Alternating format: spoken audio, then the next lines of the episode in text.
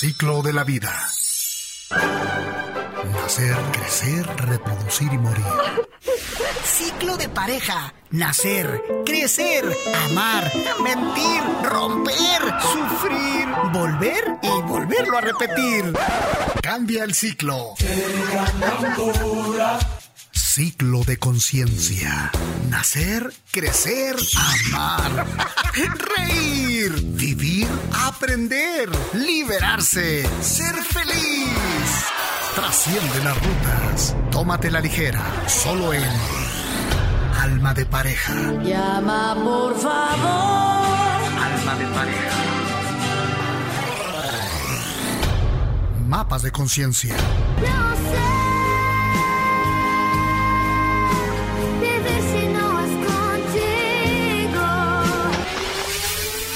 Sigue la ruta. ¡Comenzamos!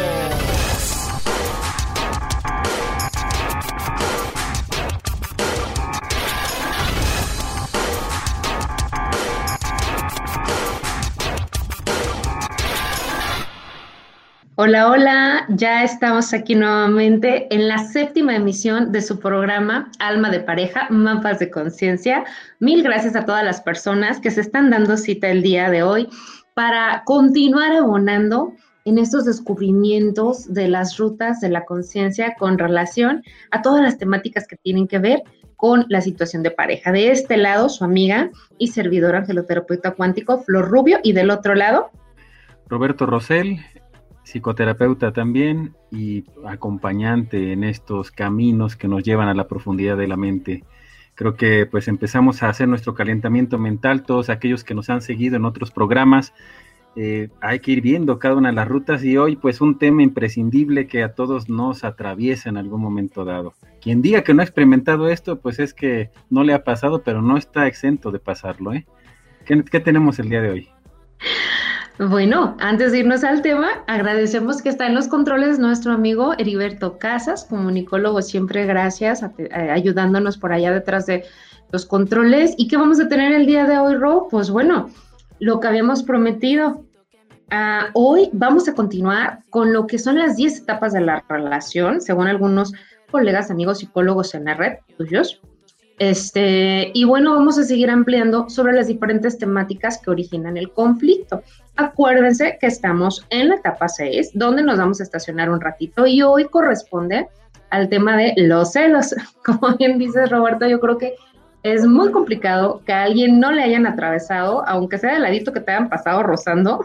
¿Por qué? Pues bueno, porque la verdad es que son situaciones muy comunes y ahorita vamos a ver con qué lo podemos conectar y vamos a ver, pues, primero que nada poner en común el significado, qué son los celos, cuándo sí son celos, cuándo no son celos, cuándo son justificados y cuándo, pues la verdad es que ya se volvieron parte de un ciclo de violencia. Vamos a conocer también cuáles son los diferentes tipos de celos. Tenemos una clasificación muy padre, como de seis u ocho diferentes. Y pues vamos a ver también cuáles son los elementos que conforman el proceso de los celos, así como otras temáticas muy, muy padres. En el programa anterior eh, estuvimos compartiendo información precisa, eh, claves para resolver tipos de conflicto. Hemos abordado los axiomas de la comunicación y dicho que pues la comunicación es el principal vehículo para resolver los conflictos.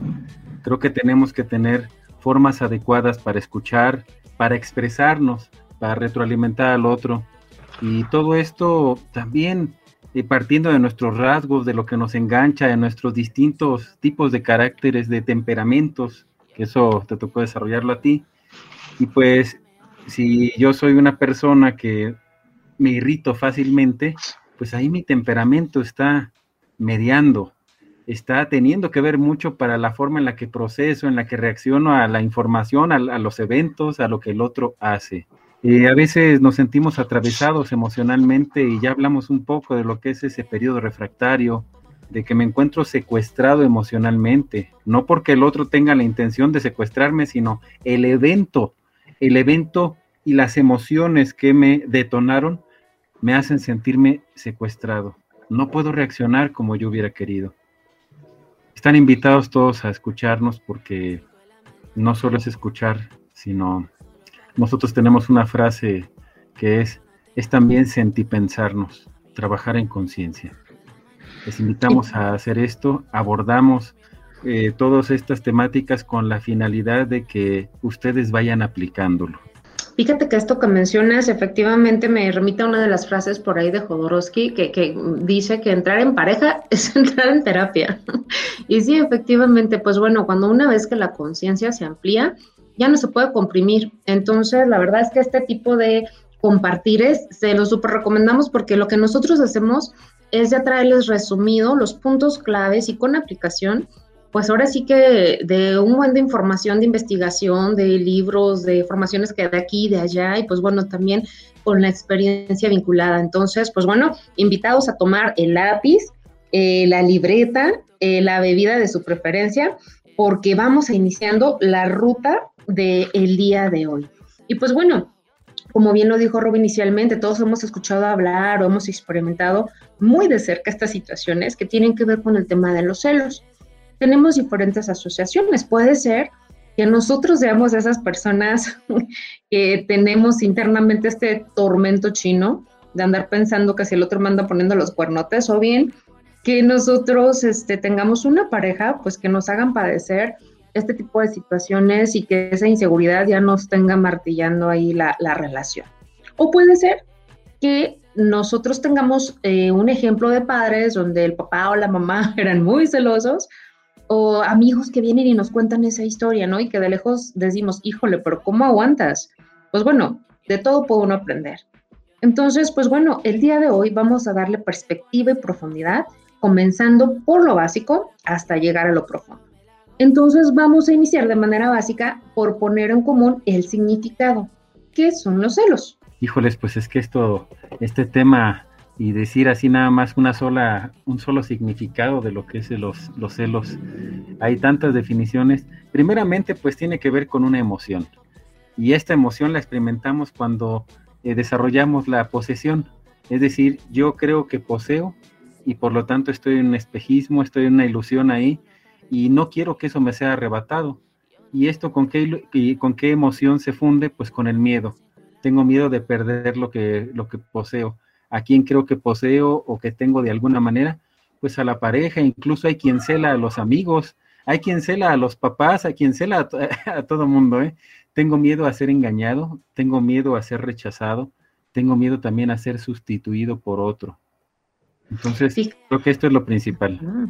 Fíjate que ahora que dices, sí es cierto, incluso hay parejas que, que se ponen celosos de los hijos. ya habíamos hablado en otro de los programas eh, cuando abordamos este, las diferentes crisis en las etapas matrimoniales, que efectivamente cuando sobrevienen los hijos, sí o sí, viene una catarsis, un cambio, una crisis, y muchas de las parejas justamente comienzan a proyectar los celos sobre los hijos. Entonces sí, sí que es cierto que vamos ampliando el panorama. Y pues bueno, vamos avanzando en ello.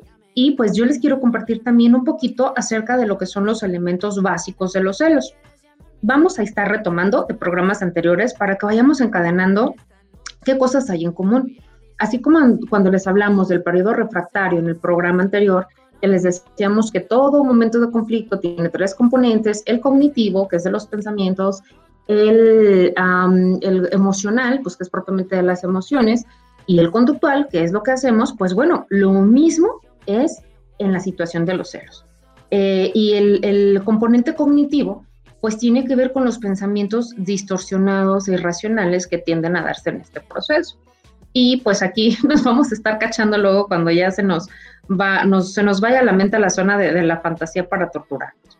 El segundo componente, pues es el, el, componente de las emociones, que aquí básicamente, como ya nos dijo Rob, las emociones que habitan el problema de los celos tiene que ver con el miedo, pero también tiene que ver pues con el enojo y con la ansiedad, que son las emociones que más comúnmente vamos a encontrar en los procesos de celos. Entonces ahí van dos, el proceso cognitivo y el proceso emocional. Y pues bueno, finalmente el proceso conductual que tiene que ver con las conductas que realiza la pareja pues para mitigar ese miedo. Conductas en las que vamos a estar abundando a lo largo del programa.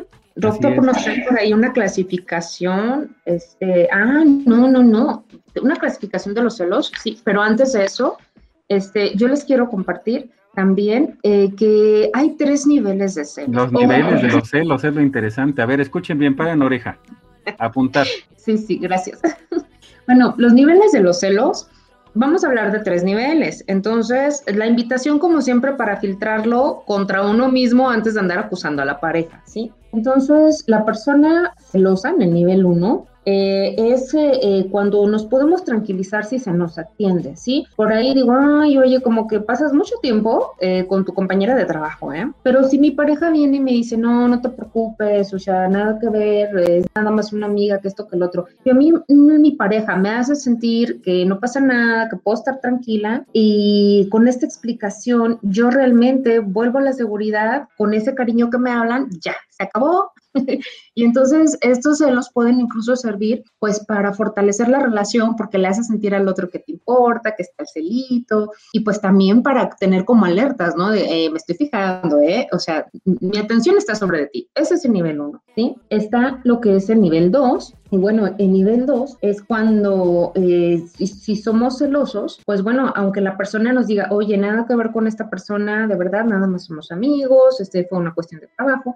pues aunque me den la explicación y me la den lindo, pues la verdad es que no, no me alcanzo a tranquilizar, ¿sí? Entonces, este, aquí, cuando ya estamos en un tipo de dinámica de esta forma, lo que tiene que ocurrir es que pues la persona, nuestra pareja, la verdad debe de dejar de darnos explicaciones, porque si no nada más está alimentando el círculo. O si es al revés, si nuestra pareja nos, eh, ya le dijimos que no, nosotros sabemos que de verdad no hay nada y él insiste, mm, debemos de parar ese ciclo que se va a empezar a formar porque pues seguimos alimentando y justificándonos. Y se configuran otras cosas que vamos a ver más adelante. Y el nivel número tres pues bueno, aquí es cuando la persona celosa, y yo soy muy celoso, ¿verdad? O sea, no me tranquilizo, aunque se utilicen las estrategias anteriores, es decir, ni aunque me expliquen lindo, ni aunque me expliquen con detalle, ni aunque ya no me expliquen, este, porque el ya no explicar de repente sí funciona, y cuando uno dice, ya, piensa lo que quieras, y ya la pareja dice, ah, bueno, sí, tienes razón, ¿para qué me mortifico? Y ya, ¿no? Se soluciona.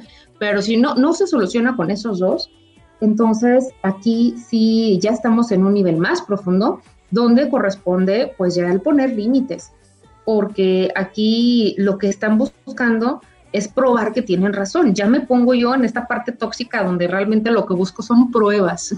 ¿Se acuerdan de la canción de Aragona? Que se las compartimos, donde eh, hay pingüinos en la cama, ¿no? Que dice que tú buscas un testigo, ¿no?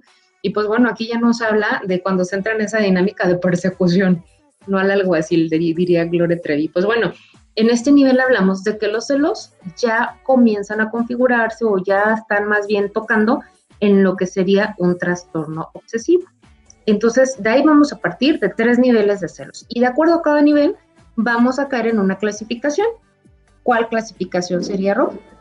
Bueno, aquí hay, aquí hay un montón de cosas que ampliar porque, híjoles, hablar de los celos es bueno y la persona que se engancha, hay hay personas que no han hecho absolutamente nada ni han tenido conductas como para que se preste a sospecha y entonces ¿por qué el otro desarrolla los celos? Y ahí hablaríamos de, rasgos, incluso en un rasgo paranoide se puede estar eh, levantando falsos y constantemente pensando que la pareja está engañándolo y no por ello eh, tener una conducta real. Pero bueno, hay varias clasificaciones de los celos. Eh, una clasificación toma muy en cuenta este proceso y dice que son los celos manifiestos, los celos ocultos y los celos patológicos. Los celos manifiestos se dan cuando la persona desconfía de su pareja y le interroga sobre sus compañeros de trabajo, sobre los amigos, manifiesta enojo cuando ve a su pareja hablando con alguien sin estar él o ella presente, se la guarda y desconfía aún más de la pareja cuando no logra hacer confesar eh, con quién habló, cuánto tiempo, etcétera, como pidiendo un reporte diario, ¿no? Esos serían los celos manifiestos. Los celos ocultos se dan cuando la persona no reclama sobre hombres, mujeres, este, amigos eh, de, la pareja, o sea, no, no va a haber ese, ese revisar el historial, pero tiene actitudes groseras y reproches continuos hacia su pareja. Como cuando te gana el orgullo, ¿no? Que el otro no sepa que, lo estoy celando, pero por dentro de todas maneras me desquito. Lo minimiza a nivel profesional, o sabe que, gana ella o él más que, eh, que, la persona y entonces hace desplantes, ¿no? Intenta minimizar, le dice que, ella nunca o él nunca va a saber tanto como, como él, que él estudió siempre más, pero no lo han reconocido. Pero ay, qué suerte tienes, porque para el nivel en el que estudiaste, pues ojalá yo tuviera la suerte que tú. Eso es una minimización. Estos son celos ocultos. Y esto puede ocurrir en, cualquier situación social, familiar, laboral, con la finalidad de, ejercer como una superioridad. Oye, Rob, ahí una pregunta me surge a lo mejor sería luego bueno, porque qué diferencia hay. Entiendo que estamos hablando de ya de celos también profesionales que pueden ser, ¿verdad? Pero hasta dónde eh, la, la, línea que diferencia la envidia de los celos nos queda para la reflexión. Adelante, adelante. Y por último, en esta clasificación están los celos patológicos, que se da cuando la convicción y convencimiento de una infidelidad este, es irrefutable, ¿no? Hay una seguridad, hay, este, hay evidencia, y entonces eh, se vuelve como un parámetro y entonces eh, eh, se empieza a caer en un delirio y se considera una, o sea que por una vez que, la persona fue infiel o que, hay evidencia de ello, se cree que todo el tiempo lo está haciendo, ¿no? Cuando pues a lo mejor fue a visitar a su mamá o tuvo una situación de precisamente laboral que hacer y todo el tiempo estás pensando, me está engañando, es que ya me engañó una vez, es que cuando se le va a quitar y se cae en, absolutismos, en creer que la otra persona es así. Es importante recordar que los celos son autodestructivos, causan angustia, tristeza, estrés, ya lo habías mencionado, y muchos malestares, tanto psicológicos como físicos, y perjudican el desarrollo integral de, quien los vive y de quien también, de quien los vive me refiero al, que los genera, eh, al que los vive internamente, y también el que convive con ello. Y existe otra clasificación de celos que tiene que ver con si son justificados o, insanos, o sea, nada más los colocan en dos tipos de clasificación. Están los sanos, los que son justificados, no estoy yo muy de acuerdo como psicólogo con esto, pero así se manejan en, varias, en varios modelos. Eh, dicen, bueno, ok, tus celos son sanos y son justificados porque sí hay evidencia de ello. Entonces hay como nada más episodios de tensiones por esos celos. Ah, bueno, tus celos son insanos, son patológicos, son injustificados y son eh, y causan lesiones, dañan a la relación de pareja. Entonces, eh, mediante esas dos clasificaciones, creo que podemos seguir abordando lo siguiente. Sí, mira, aquí a mí me gustaría complementar que creo que sí se refiere a esto, ¿no? Vamos a hablar de unos celos sanos como el ejemplo que di hace ratito donde pues no, no trascienden, no generan malestar en la pareja, ¿no? Sino, ah, me importa si te estoy vigilando, ¿eh? Por esta manera de juego, o sea, no, no realmente no te sientes perseguido ni acosado. Este, obviamente, el, el contrario, pues son los celos insanos, que hablar de celos patológicos es cuando hablamos de estos celos que no se justifican, ¿sí? Que, eh, y que además, como tú dices, pues sí lesionan. Los celos justificados, pues es eh, cuando realmente hay motivos para desconfiar, cuando te están empezando a generar desconfianza, que es algo que vamos a abordar un poquito más adelante. Y eh, yo quisiera abonar aquí también que hay otras dos clases de, celos que por ahí se manejan esto. Bueno, yo lo vi en un curso de actualización para lo que es el amor libre, pero se me hizo muy interesante porque creo que, también eh, se puede abordar en las relaciones eh, monógamas, que son los celos de, estiramiento y los celos de lesión. Los celos de estiramiento es esta clase de celos eh, que en las relaciones abiertas, bueno, se, se manejan cuando estás practicando, ¿no? Lo que es, pues, el desapego emocional, este, y tu pareja de repente te dice, oye, pues sabes que conoce a alguien más. Entonces tú en lugar de, de infartarte, sulfurarte, si el acuerdo es la relación abierta, pues ok, sí, nomás dame chance, ¿no? Que lo voy procesando. Hay como esta apertura se les llama celos de estiramiento. En una pareja monógama, ¿cómo sería? Pues bueno, cuando, este, ah, ok, sí, ya dijimos que es tu amiga, una parte mía, mi parte tóxica, ¿verdad? Mi parte celosilla, así como que digo, ok, no, ya, no se lo voy a hacer de drama, este, realmente voy a confiar. Entonces, cuando sabes que tienes como esa incomodidad, pero realmente la estás negociando porque te interesa generar un buen clima. Entonces, eso se le los celos de estiramiento, o sea, sí lo sientes, sí están ahí, pero no te dominan y no complican la relación. Y los celos de lesión, pues ahí sí es donde ya algo se fractura, donde ya algo, este, eh, realmente está, se está rasgando. O sea, espérate, párate, aquí sí, ya me dolió, ya me caló y pues sí necesitamos otra clase de... compartirles un poquito. Eh, fíjense cuántos tipos de celos este, ya nos compartió aquí Rob en la clasificación y estamos hablando de que son 3, 4, 5, 6, como unos 8, 9, hasta fueron más. Pues bueno, los invitamos a continuar con nosotros venimos este, ahora para realizar una ampliación ya sobre lo que son los celos justificados e injustificados. Vamos a una pausa musical y pues bueno, hablando precisamente de los uh, celos, vamos con este tema de Lele Pons que se llama Celoso. Un programa diferente. Alma de pareja. Volvemos después de la pausa. Le hago rompo, pom, pom, pom, pom. Esto se pone bueno. Alma de pareja. Ya regresamos. Hola, hola, pues ya estamos de regreso y bueno, aquí fuera de- del aire, Rob estaba comentando, comentando algo súper interesante. Rob, compárteme, compártenos. Sería interesante eh, mentalmente saber que los celos, o sea, dar cabida en nuestra cabeza a que los celos, pues no nada más se viven en pareja y puede haber celos familiares. Me he encontrado muchas veces en terapia con eh, chicos adolescentes, 15, 16 años, que me refieren, eh, chicas que, que tuvieron celos de sus hermanos hombres porque privilegiaban de alguna manera a los hombres en su casa y a ellos no les daban el mismo permiso. Y hay celos entre hermanos, hay celos académicos por el aprovechamiento, por la forma en la que reconocen estas personas y los celos profesionales, ¿no? De los que hablábamos hace rato. Entonces hay muchas clases, muchas formas, muchos escenarios donde se pueden dar los celos. Sí, entonces, bueno, lo comentaba porque le digo que este eh, va, va a convenir y lo comprometemos luego generar también un, progr- un programa para hablar de esto, ¿no? Cómo ha impactado ahorita pues ya el rol de la mujer en la situación de los celos. Eh, de verdad es que es un tema muy profundo, pero bueno, ahorita nos vamos a seguir situando en lo de la pareja. Queda nuestro compromiso luego abordar eso y también lo que comentaba Ro de lo que son los rasgos de la personalidad o las patologías, como cuando pues, eres esquizoide, este, histérico, obsesivo, etcétera. Es algo muy, muy padre que ya en su momento también lo, vamos a compartir porque eso desde luego abona todos estos procesos. Pero bueno, eh, vamos ahorita a abundar sobre lo que son los celos justificados. Entonces vamos a tomar notas, ¿sale? Ya les decía yo que estos celos, pues bueno, se dan cuando existe una razón que es objetiva, que da sentido al sentimiento de celos. Sí, tú estabas muy tranquila por la vida, muy linda con tu pareja, cuando de repente algo pasó. ¿Cuándo pasan ese tipo de cosas? Bueno, de entrada, cuando hay una infidelidad.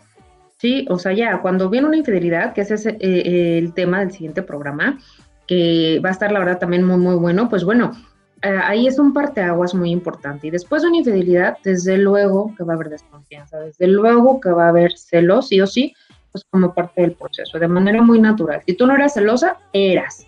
Si viviste una infidelidad, pues la cosa muy posiblemente va a ser distinta.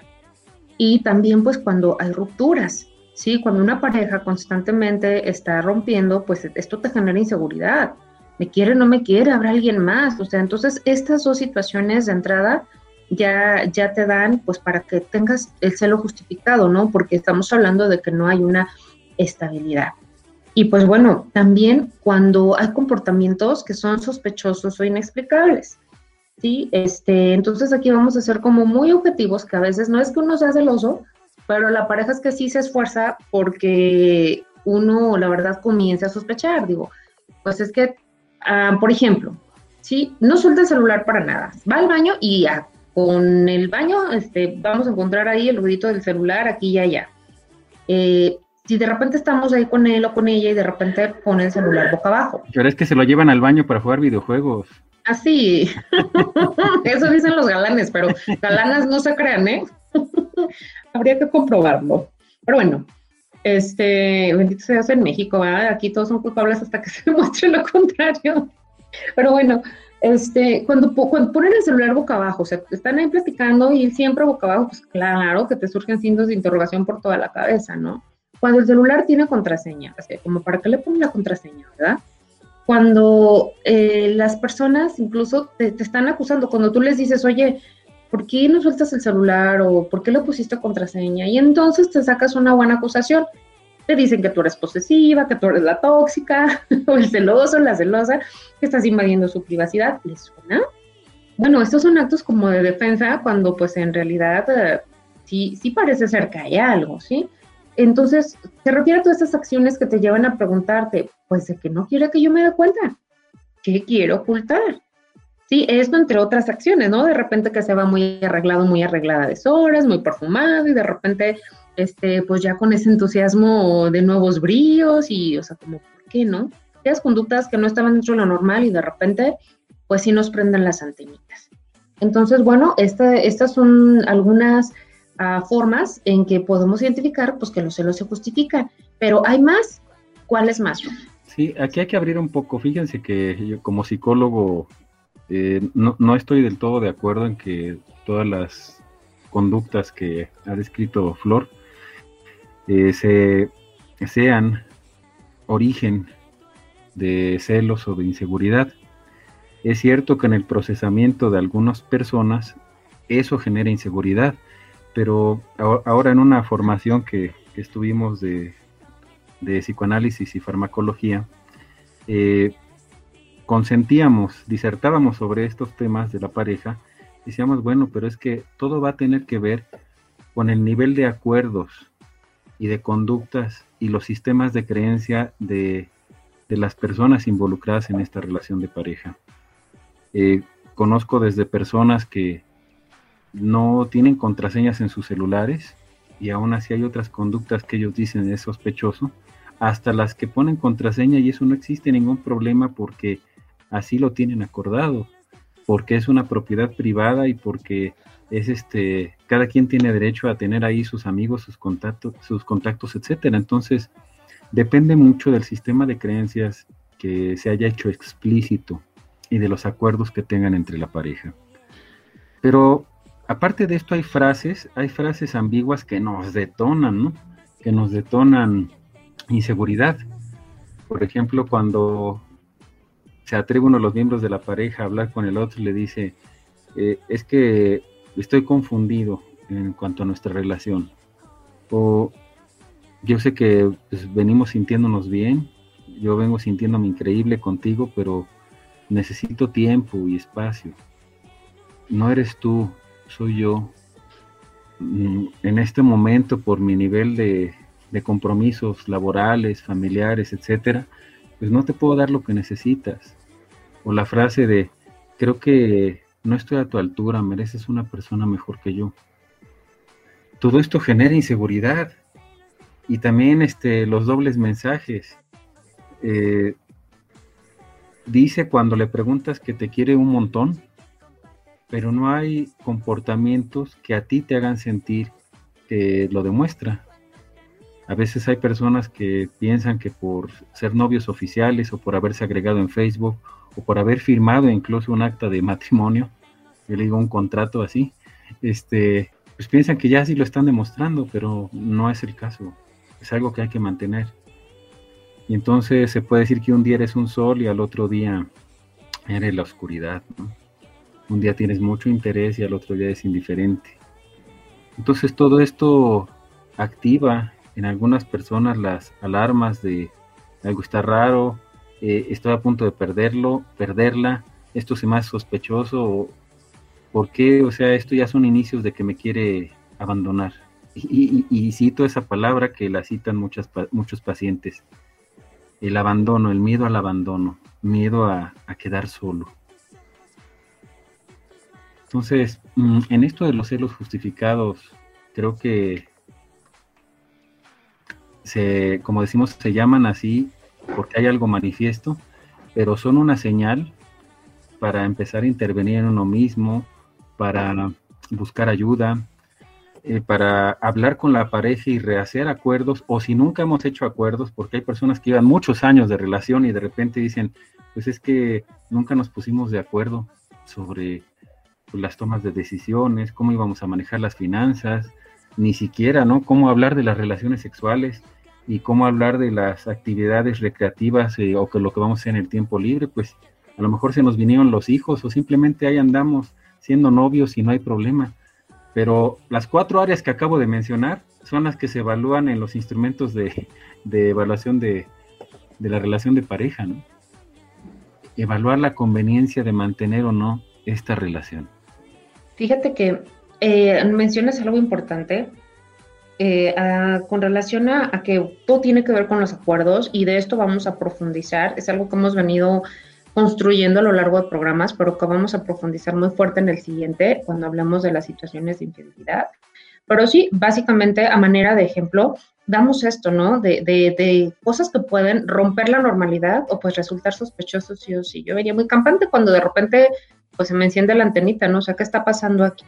Entonces, pues bueno, una recomendación para cuando recibimos estas frases ambiguas que nos dijo Rob, pues es que no debemos andar buscando aclaraciones. O sea, si, si la persona ya te dijo que está confundida, que necesita tiempo de espacio, todo este tipo de cosas, o sea, la verdad es que nada más va a ser un desgaste porque es obvio que la persona no sabe lo que quiere y buscar explicaciones solamente va a ser más desgastante. Entonces, ahí la recomendación.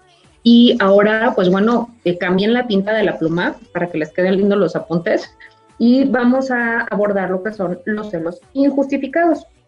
Y pues bueno, estos celos injustificados son aquellos que aparecen aunque no haya una razón objetiva, ¿sí? Que le dé sentido a la emoción. aquí es todo lo contrario a lo anterior, ¿sí? Eh, no ha habido nada que rompa la normalidad, no ha habido una situación de infidelidad, no ha habido rupturas antes, no ha habido estos mensajes dobles o polarizados, o sea, nada. Vamos así como en santa paz y pues de repente encontramos con que nuestra pareja está fuera de control o nosotros estamos fuera de control.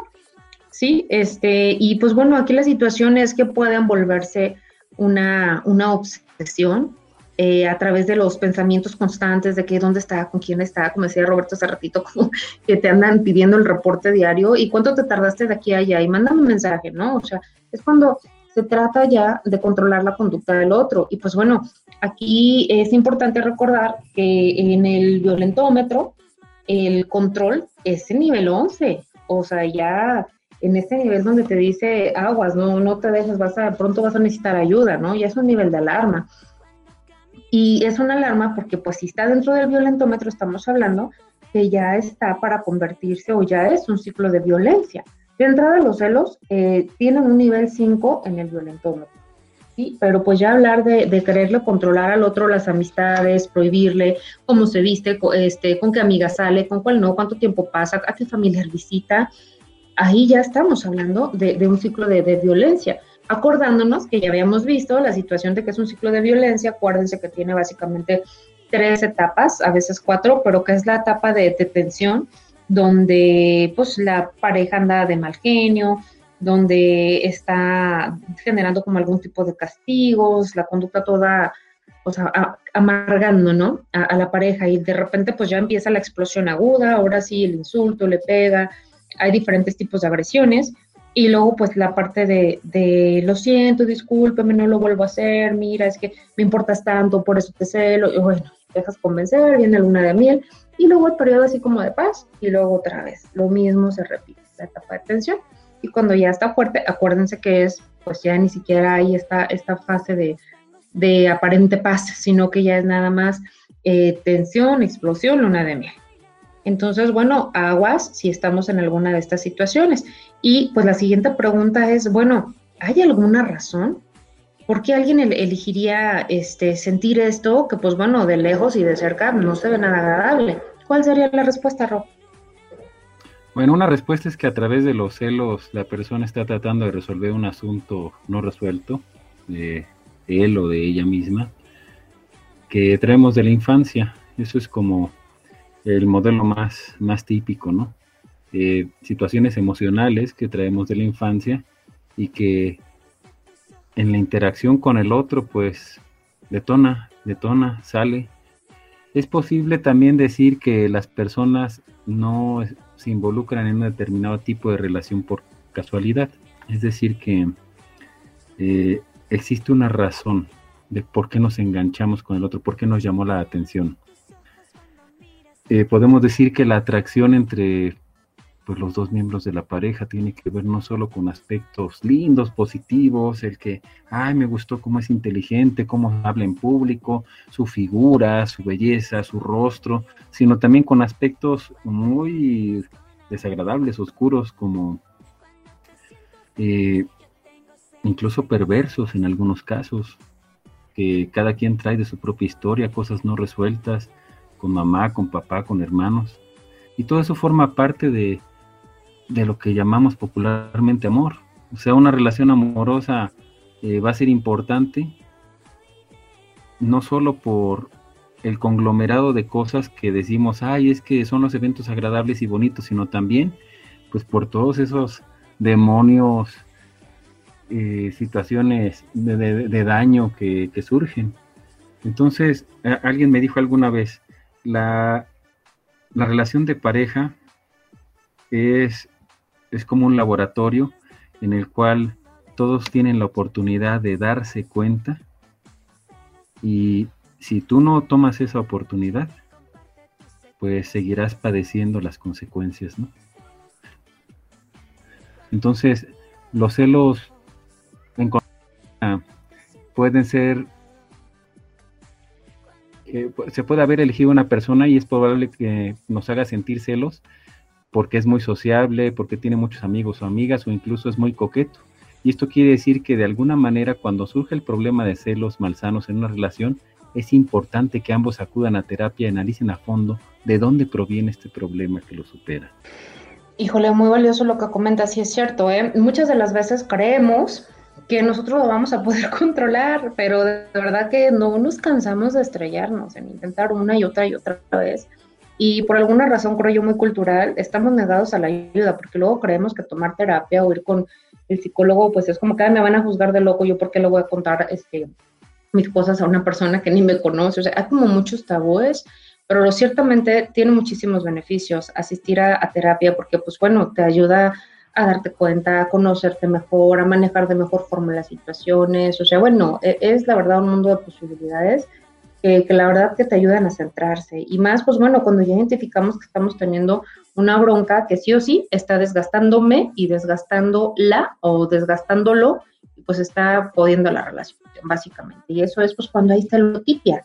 ¿Sí? Es hablar de celos patológicos, hablar de estas conductas irracionales, pues también es conocido así como celotipia, eh, que bueno, vamos a caracterizar porque pues hay una situación constante de desconfianza y de pensamientos obsesivos, eh, como ya, ya estábamos mencionando, sobre que pues me están siendo infiel, ¿no? Me quieren ver la cara, me quieren traicionar, está buscando la ocasión, de seguro esto me lo ocultó, o sea, como que buscando todo el tiempo en cómo puedo yo comprobar que lo que yo estoy sintiendo es verdad. Entonces aquí está de manera eh, subyacente pues este miedo irracional a la pérdida y lo cierto es que vamos a terminar perdiendo a la pareja, sí o sí, porque si no lo pierdo porque se va con el otro, pues lo va a perder porque la verdad es que está difícil soportar una situación así para cualquiera, a la larga desgasta y quiebra. Entonces, pues bueno, este, quien padece la, celotipia, creo que es importante mencionar que por lo general vamos a hablar que de base, más ya ocultito, pues hay una situación de baja autoestima. Como tú decías, pues a veces tiene que ver con cosas no resueltas que resonamos con la pareja con cosas que también pues tenemos que trabajar, ¿no? Y la pareja solamente nos dice, eh, eh, tienes aquí algo pendiente. En este caso, pues la baja autoestima o situaciones de inseguridad o una alta necesidad de sentirse aprobado este, querido por el otro y quiero que me lo demuestre cada rato, ¿no?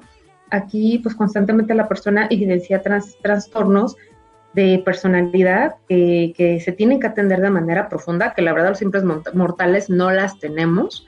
Y, y, sí vale mucho la pena pues el aprender a nombrar y a identificar cuando estamos teniendo conductas o rasgos psicopatológicos. No se preocupen, todo el mundo las tenemos, no nos vamos a etiquetar, asustar y, a, aislar, este, eh, eh, decir, ay, no, no te juntes con ni uno mismo, o sea, no, todo el mundo tenemos diferentes rasgos que caen en esto y pues lo ideal es que realmente podamos utilizar eso para podernos autoconocer, como decía Roberto, ¿por qué? Porque pues si tú tienes una bronca eh, de índole este, de celos profesionales o alguna situación, pues con un vecino, con alguien del trabajo, con un familiar, la verdad es que a veces lo dices, ya va, ¿no? Ay, pero ya que te toca la pareja, pues ¿a dónde vas? Tan peinado, ¿verdad? Vienes y, lo abordas. Y entonces el tema te está ahí, este, pues insistiendo que es necesario trabajarlo.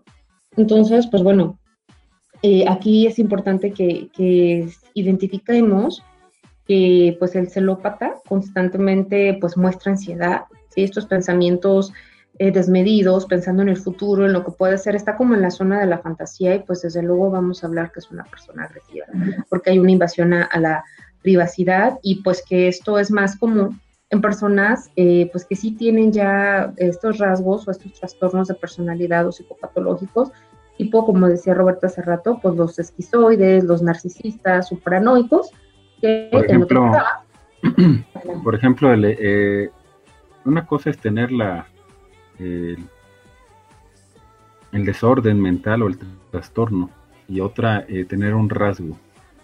Eh, tener un rasgo paranoide a varios se les puede detonar aunque no tengan diagnosticado pues, como tal un, un trastorno así.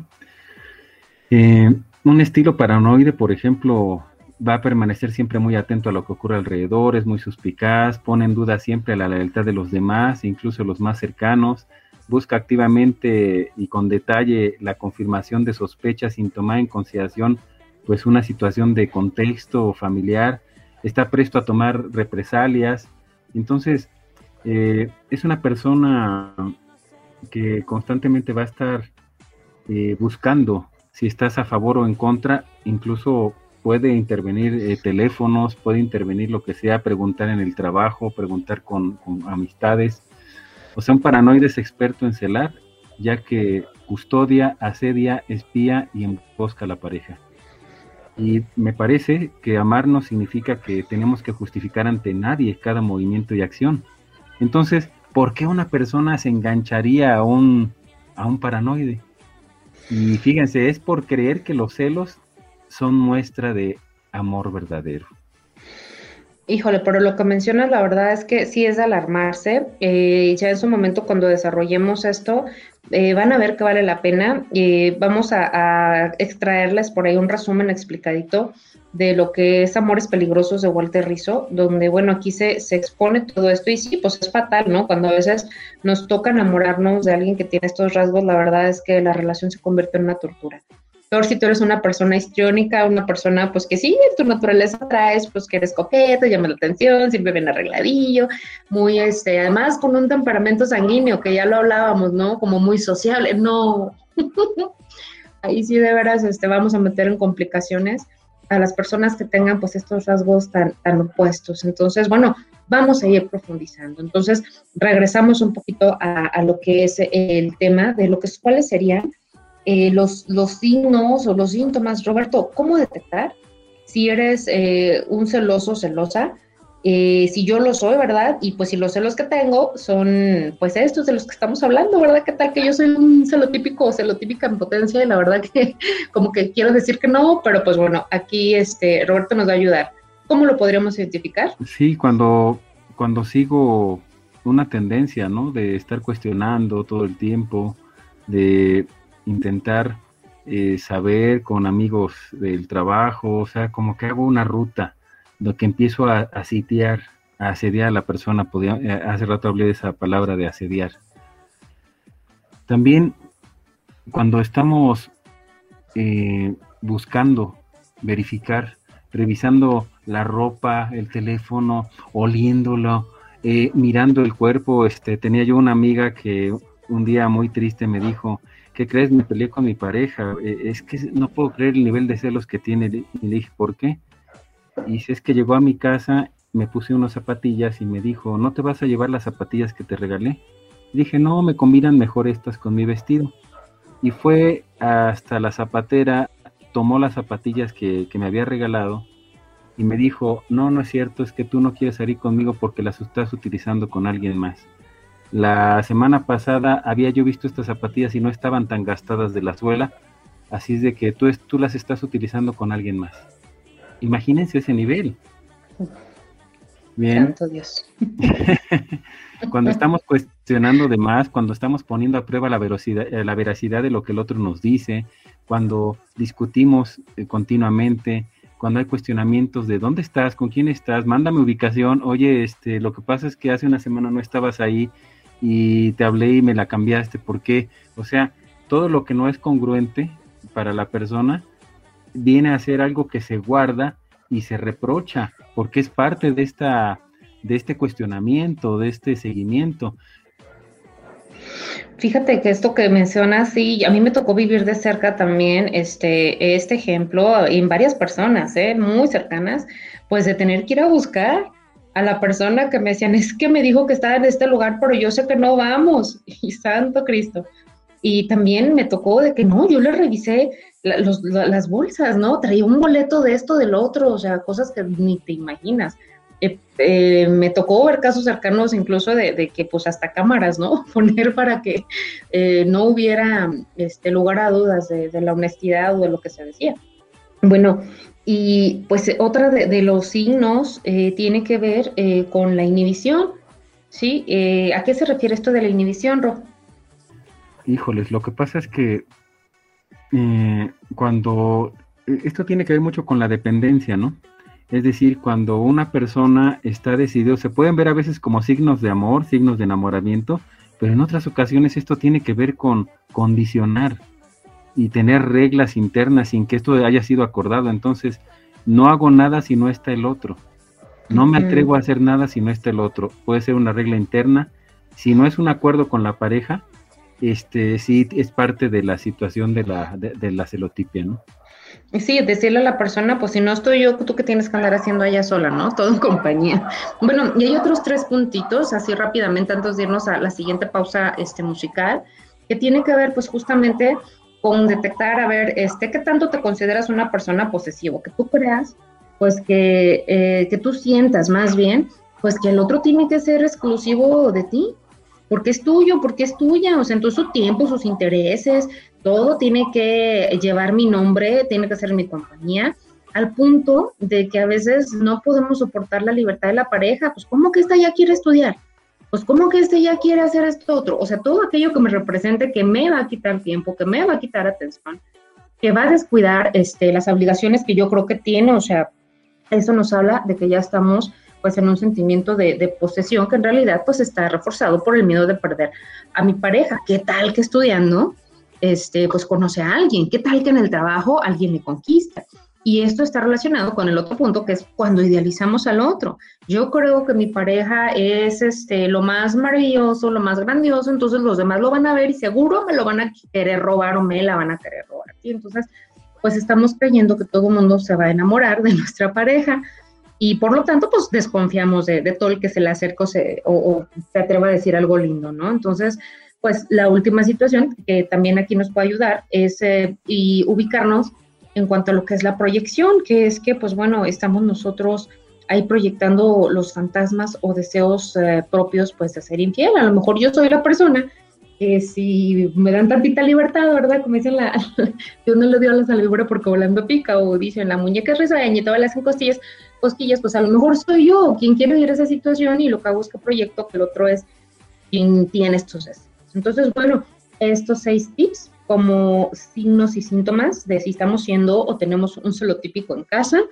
Y pues bueno, aquí es, importante también pedir ayuda. Vamos a una pausa musical justamente que tiene todo que ver con el tema de que estamos hablando, este tema de Miranda que dice mentira. En breve volvemos.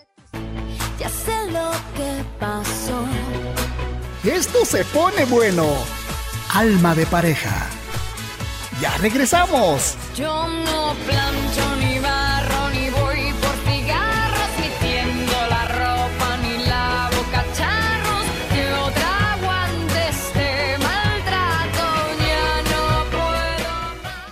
Bueno, pues ya en la recta final, gracias por continuar con nosotros y pues bueno, a lo mejor ya estamos todos entripados, ¿verdad? ¿Y ahora qué hago? ya me di cuenta que soy un celoso, celosa, este, compulsivo, celotípico y patológico. Y bueno, ahora cómo me quito esto. Bueno, vamos a dar algunos tips, siempre recomendando que lo ideal en estas situaciones, pues sí, sí es acudir a terapia. Y pues este, en algún momento también se tendrá que ver seguramente una terapia de pareja, pero bueno, por lo pronto vamos a hacer algunas recomendaciones que nos pueden ayudar en tanto tomamos esa decisión. La primer, el primer tip que les queremos compartir, pues bueno, es que es importante reconocer que estamos comportándonos de esa manera que nos daña y daña al otro. Si en una mesa tú ves que hay polvo, pues ahora sí que vas y lo limpias porque lo ves, lo reconoces que está sucio. Asimismo, en nuestro interior, cuando vemos que algo nos está contaminando, pues tenemos que echarle el foco y hacer algo para que eso se modifique. ¿Cuál sería el segundo tip? Yo creo que hay que tener voluntad para cambiar, pero siempre se dice esto de forma muy fácil. Ay, pues es que te falta voluntad. Bueno, en uno mismo. si tú ya has reconocido que que has tenido conductas de celoso. Eh, yo creo que el siguiente paso es eh, decidir que esas conductas se presenten cada vez con menor frecuencia. Y esta vez es tan difícil como hacer dieta. O sea, recordemos que estás modificando tu comportamiento. Entonces, si tú ya eres consciente que eres celoso o celosa, vas a tener que transformar eso y hasta puedes llevar un registro. De verdad, partiendo de, de lo que tú reconoces. A veces decir, es que el otro dice que es ser celoso hacer esto. No, lo que tú sí reconoces y empezar a bajar la frecuencia. Eh, puedes llevar un registro. Mm, y eso nos lleva al tercer tip, que esto es pues detectar cuando, cuando hay celos, ¿no? Si ya, ya lo detecté, ya tengo la voluntad de hacer algo al respecto, pues bueno, entonces es necesario que lo hagamos de manera muy consciente. Y esto es, pues, que si le iba a preguntar dónde andas, a qué horas llegaste, o sea, le paro mis preguntas, le paro mi búsqueda a mi papel de detective y pues detecto que realmente estoy sintiendo un miedo, una inseguridad y, cuando mi pareja me dice que va a salir a algún lado, pues me hago consciente de la cadena de pensamientos que me vienen de y sí, y sí, y sí, y si la persona está linda, y si en realidad me está mintiendo, y sí, y sí. Entonces, esta cadena de pensamientos que te generan ansiedad, lo que tienes que hacer es ubicarla, o sea, ya me estoy sintiendo celoso. aconsejablemente hay que tratarlo también mediante el cuerpo, ¿no? Algo en nosotros seguramente cambia la respiración, crispamos este, los puños, apretamos la mandíbula, o sea, vas a ti para que lo puedas detectar y pues evites reaccionar desde esta emoción eh, en una conducta que pues tiende a ser agresiva. Entonces, hacer consciente de que pues si yo no tengo ninguna prueba de que el otro está teniendo una aventura o algo, entonces, o sea, sí como tratar de ser racional y decir, aquí me calmo mi tren y que la persona se vaya en paz y yo cancelado, cancelado, cancelado, cancelado, para que no te permitas irte en ese tren. ¿Cuál sería el siguiente tipo? Creo que tiene que ver con hacer algo que llamamos reestructuración cognitiva. Es decir, tenemos que pensar racionalmente. Si tú ya estás sospechando así, que está en tu pensamiento, o sea, en un momento no estás viendo a tu pareja en la calle y, y tú dices, chin, mi pareja está con alguien o eso de, ay, es que se está perfumando mucho, se está vistiendo diferente. O sea, ya está detonado el pensamiento, entonces en ese momento, para detenerlo, piensa en lo que es positivo, en las veces que te ha demostrado su amor, en las pruebas de que, que tienes realmente para acusarle de algo así, y quizás te des cuenta que hay mayor peso en que la relación es funcional y que hay cosas positivas por pensar que en lo otro que simplemente te detonó esa idea. Bueno, y el siguiente tip es eh, justamente trabajar en uno mismo, ¿sí? Trabajar en ti. Esto es súper básico, porque como ya decíamos, por lo general de base, eh, subterráneamente tiene que ver como, pues, eh, consecuencia de una baja autoestima, de una inseguridad. Entonces, bueno, ¿qué tengo yo que trabajar? Muy posiblemente, pues, en mi infancia, de otras relaciones, que me hacen que el otro pues me tenga que estar reafirmando a cada rato que, está conmigo, que no hay peligro, o sea, que el otro me dé una seguridad que yo no me puedo dar a mí misma. Aquí por lo general vamos a encontrar muy vinculado una gran dependencia emocional. Este es un tema que vamos a trabajar en futuros programas, lo que es la dependencia y la codependencia emocional, que pues bueno, está muy relacionado a la situación tanto de los celos como de la infidelidad.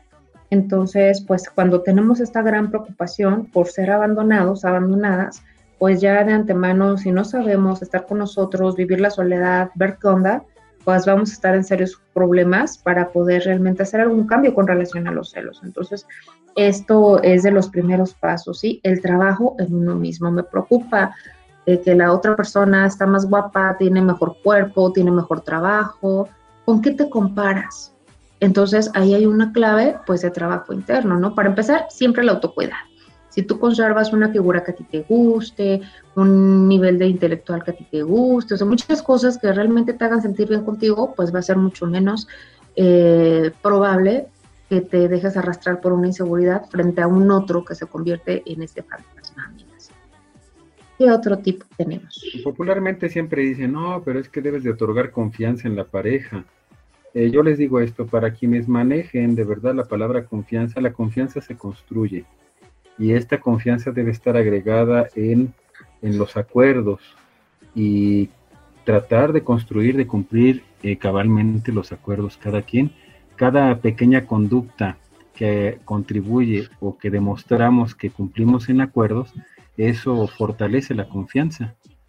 Hay otras relaciones perfectamente funcionales que no están basadas en la confianza y pues quizás ya más adelante hablaremos cómo es una relación no basada en confianza. Y hablo de confianza desde el punto de vista etimológico. Recuerden que confianza viene de tener fe, con fe. Y hay personas que me han dicho, yo no puedo basar mi relación en tener fe. Yo mejor la baso en, esto otro, ¿no? ¿Y en qué otro tenemos? El averiguar eh, que lo que es, es reafirmar qué es lo que me hace sentir celoso o celosa. Cuando ya entramos en ese tren, pues entonces tú vas a poner en tu mente, este, no en ataque al otro, sino en experimentación, en indagación de uno mismo, a ver, ¿qué jodidos me está haciendo sentir así? Ah, pues es que a lo mejor siento que el otro es más guapo, es más inteligente, eh, le hace más plática, ah, es más romántico, o sea, ¿qué es lo que tú estás viendo que el otro tiene que tú no? Por lo cual hay una amenaza, pues de que tu, pareja pues se, vaya tras de esos huesitos olvidando los tuyos. Entonces es que tú realmente no solamente te centres en, ah, siento celos, no, ¿por qué estoy sintiendo celos? ¿De quién estoy sintiendo celos? O sea, ¿qué me hace sentir inferior o inseguro? Eso sería. ¿Qué otro tip tenemos? Bueno, este, fíjense que en varias teorías nos recomiendan que lo que hizo la persona antes de que tú la conocieras, pues es parte de su vida. Y a veces hasta se tienen actos, rituales, eh, frente a frente, donde decretamos que olvidamos ese pasado y que te conozco a partir de aquí y ahora, porque hay personas a las que les afecta mucho que si tuvo tantos novios o novias o tuvo tanta o si ya estuvo casado o casada y se divorció, como si eso nos quitara algo como seres humanos. Entonces, una situación es decretar eh, que debes olvidar el pasado. Eso ayuda. Bueno, y también ayuda centrarse en lo bueno de la relación. A ver, así como nos damos el permiso de aventarnos todos el, el tren tóxico de y sí, y sí, y sí, con tus fantasmas y desconfianzas, bueno, puedes hacer lo contrario. Y entonces decir, pues bueno, efectivamente, eh, no solamente es esto, también me hace rica la comida, eh, platica conmigo, o sea, todas aquellas cosas que también son parte de, de, tu pareja, que pues bueno, por algo te enamoraste, ¿no? Y pues bueno, si tú deseas que no termine esa relación, pues de antemano conviene centrarse mejor en las cosas positivas. Ahora sí que en defensa propia, sino por convicción, por conveniencia de tu salud emocional, pues es manejar tus pensamientos, ¿no? O sea, dicen que, pues, ¿qué prefieres? ¿Ser feliz o tener la razón? No, pues yo prefiero no investigar. Y que esta persona, que este que el otro, ¿no? Eh, les vamos a compartir por ahí luego, ya les vamos a ir donde una imagen de estos pleitos del corazón y el cerebro, este, y hay una imagen muy linda que está el cerebro, este, el corazón de la mano del cerebro y el corazón le dice al cerebro, este, vienen adelante dos, dos entes grises, dos óvalos grises y dice, ¡Ah! ahí vienen los defectos de mi pareja, hasta que no los ves, por favor. Bueno, ese es el razonamiento del sentimiento, ¿no? ¿Qué prefieres tú ser feliz, no? El cerebro quisiera investigar, pero no así. Entonces, centrarnos no van a la relación. Tenemos que mejorar la comunicación, pero igual es muy ambiguo decir, ay, pues hay que mejorar la comunicación. No, para esto puntualmente te digo, ve a anteriores programas que hemos dado, ahí están los axiomas de la comunicación. Hemos recomendado cómo mejorar la comunicación, como con la técnica o el modelo de la comunicación no violenta o el modelo de la comunicación eh, asertiva. Ahí sí te digo puntualmente, para mejorar la comunicación con la pareja, escuchan nuestro otro programa. Eh, tienes razón, eso lo vimos en el programa pasado, las técnicas para resolver conflictos, pero también en el primer programa, me parece, hablamos de los tipos de intimidad y hablábamos pues de la intimidad emocional, me parece que fue en el segundo, en el primero en el segundo, en el primero. Este, y pues bueno, aquí es, es, es esta intimidad de que para evitar conflictos en la relación también es importante que realmente tengamos la confianza de expresar nuestras necesidades y que se ha demostrado pues la confianza y el respeto de, manera recíproca. Este, entonces, eh, hay, hay, otro tip más, pero eso me gustaría, Roberto, ¿qué nos puedes decir acerca del mindfulness? Tú que tienes, bueno, tu taller de mindfulness este, de manera cotidiana hace ya algunos años. Bueno, el mindfulness eh, nació en los años, eh, a finales de los 60. Uno de los principales exponentes es John Kabat-Zinn. ¿Y qué es mindfulness? Eh, lograr tener la, mente concentrada en el aquí y el ahora. Es una práctica de meditación derivada del budismo, pero no es una meditación rígida como en el budismo zen, que debes de pasar a fuerzas una hora ahí con espalda recta y tratando de tener la mente en blanco y siguiendo los preceptos de Buda. No, y con lo digo con respeto, el mindfulness es algo derivado, es así muy pequeñito, son ejercicios de 5, 15 minutos, a veces 20, en donde vas a concentrar o a tener tu atención focalizada. Entonces, como por ejemplo ahorita que escuchamos perros y mucho ruido en, el, en la transmisión que tiene Flor, y a veces esos ruidos nos hacen dispersarnos, nos hacen este, distraernos. Entonces, ¿cómo me mantengo aquí y ahora? Eh, estas prácticas las pueden encontrar incluso en canales de, redes sociales, eh, como los de videos, YouTube, etcétera. Ustedes pueden buscar ahí sesión de mindfulness y van a encontrar de, con muchos asesores, con muchos maestros, pequeñas prácticas y ejercicios de pocos minutos. Yo creo que esto también puede concentrar tu atención y hacer que cuando vivas un evento, cuando tengas que comunicarte, no te vacíes. Eh, algo que puedo decirles de la práctica del mindfulness es que nos hace entender de dónde vienen los conflictos, de dónde vienen los eventos aflictivos. Eh, te hace poseerte a ti, no poseer al otro y entiendes que la única posesión que tienes en este mundo es lo que está limitado a, tu cuerpo, a tu piel. Tú no posees al otro.